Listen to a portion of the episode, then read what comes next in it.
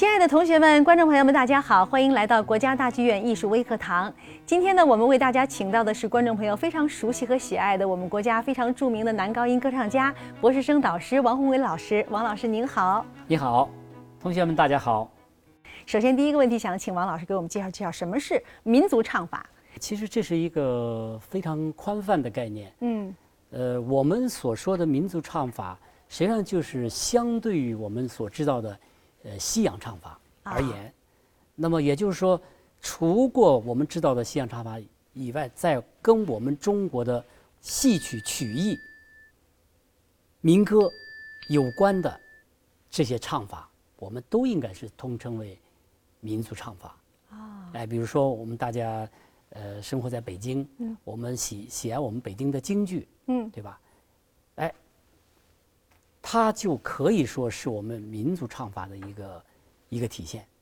哎，比如说我们那个《空城计》，我本是卧龙岗三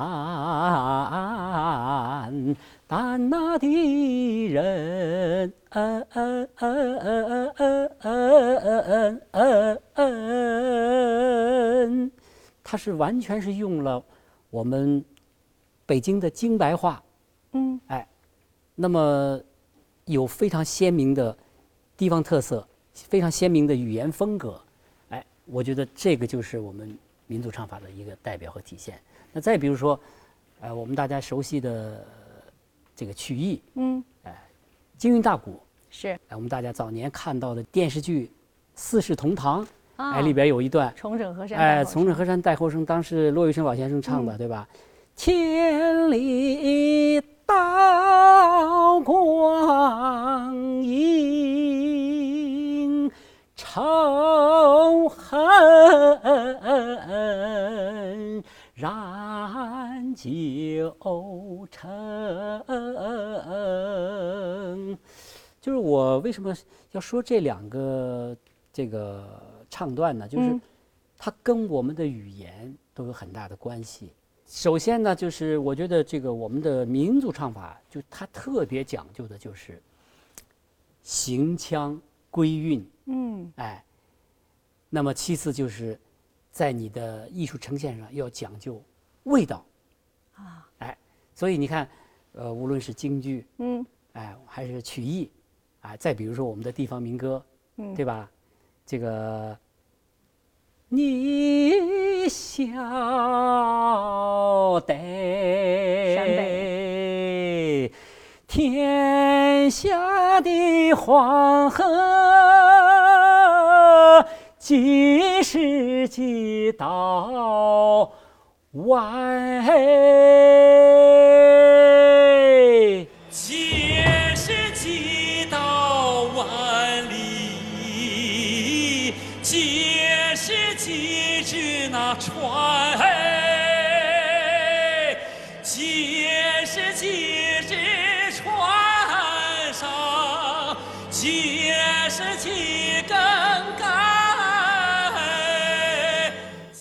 听这种非常浓郁的，呃，西北的这种，呃，行腔归韵，对吧？它的咬字是有非常浓重的陕北，呃，方言的东西在里面。是所以民族唱法呢，也就是说，把我们呃生活的这些方方面面的艺术种类，把它汇聚到一起，实际上就变成了我们现在所说的，呃，民族唱法。刚刚您从几个作品来给我们讲了讲什么是民族唱法。那民族唱法是不是大家所认识到的那种男高音、男中音、男低音、女高音、女中音、女低音这样分类呢？按严格来讲，应该是这样，要要分得非常清楚。但是随着我们这个民族声乐的这个不断的发展，我们至今看下来啊，没有分那么细。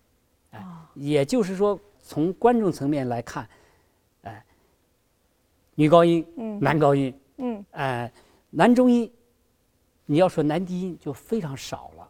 嗯。王老师，大家都知道您是男高音，特别有特色，而且您的高音标得很高。那这个男高音究竟能够标到什么样的位置和标准？这个我觉得因人而异吧。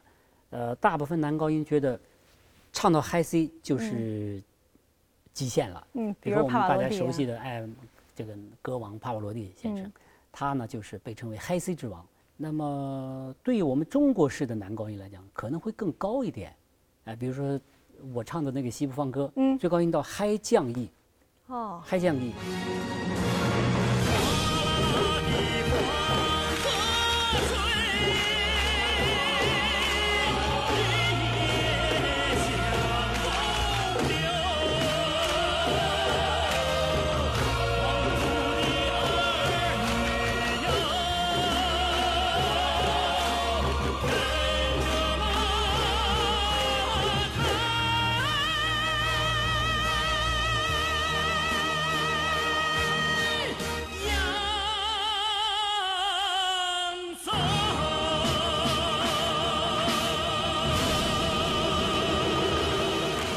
那我们的地方戏曲和曲艺，对吧？那就非常高了。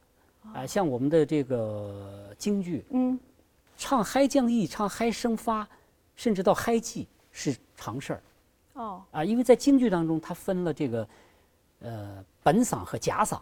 是，哎，那本嗓呢，就是比如说我们说熟熟悉的老生，刚才我唱的那个，对吧？嗯呃，我本是卧龙岗散淡的人，哎，他就是用真声唱。嗯，那么一般情况下都能够唱到嗨嗨 F，哎，但如果是用假嗓，我们唱小声的，那就非常高，哎，几乎呢比男生要高出一个八度来，就是哦它是跟女高音是在同一个同一个这个调上，所以呃，你要说这个能唱多高，我觉得第一个看看个人的条件，嗯，第二呢，我觉得这个高呢，可能不能说明问题啊，尤其对我们广大的这个声乐爱好者来讲，千万不能去呃一味的追求高音一味的去追求去唱高音，因为这样会让自己走到一个呃这个死胡同里头去。哎，更重要的是，我觉得要把这个高音用非常科学的方法去融入到你的作品里，哎，通过你的作品体现出来。嗯你再高的音也是要为作品服务。王老师，再问问您，从这个教学的角度讲，我们这些呃民族唱法的发声，它的位置有区别吗？发声的位置应该有多种，就是作为我来讲吧，比如说我是一个民族男高音，嗯。那么我会呃去学习不同的发声方法，我要会唱民歌，嗯。那么民歌的方法呢，它很多的时候它是用本嗓，嗯，用真声用的多，哎，但是呢，它也有很巧妙的用假声的地方，对吧？就刚才我说的这个“天下黄河九十九道弯”，嗯对吧？是，如果你全用真声，这个声音就很笨重。你晓得，会觉得很费劲，是，对吧？那实际上在民歌当中，他会用真假声结合，而且结合的非常美，您示范非常舒。服。那就你晓得，他这个高音用假声轻轻的一碰，就 OK 了，哦，哎，很有味道。很有味道。嗯。不然的话，比如说你像西部放歌，那个嗨降 E，你完全的去用假声、用真声唱，是会很很累。那么完全用假声唱呢，它又没有张力，嗯。所以你要做到要真假声结合，哎，那么再比如说我们的戏曲，嗯对吧？你像河南豫剧，嗯呃，你像这个豫剧《朝阳沟》，对吧？咱两个在学校，哎，实际上这个你听他唱的这个这个这个旋律啊，实际上跟他的语言是一样的。嗯咱两个在学校整整三年，整整三年。嗯哎你看，就是你会说了这个地方语言，那么你会了它的地方戏曲，哎，就等于是会了一种歌唱的方法。哦哎所以，呃，如果我们能够很好的向生活学习，嗯哎，向曲艺、向这个民族、民族民间的歌唱家学习，呃，向这些戏曲的大师们学习，哎，甚至我们向西方的，啊、美声唱法的这些呃歌唱家们去学习。那么，我觉得这些东西都把它融会贯通，变成自己的东西。那么，当你在唱作品的时候呢，你就会把这些东西化作成一个无形的，呃，一种东西在支撑着你。嗯，所以这些东西，我觉得是你通过不断的学习、不断的研磨呃得来的。所以，我觉得作为一个优秀的民族唱法的歌唱家，重要的是博采众家之长。今天我们面对的对象是青少年朋友，是我们的中小学生，就特别想听听王老师，呃，就您的代表作，给我们中小学生来推广和普及一下如何欣赏我们的民族歌剧，还有您的声乐作品。其实对年轻的学子们来讲，我觉得最重要的就是要，哎，多听，多看。呃，听什么呢？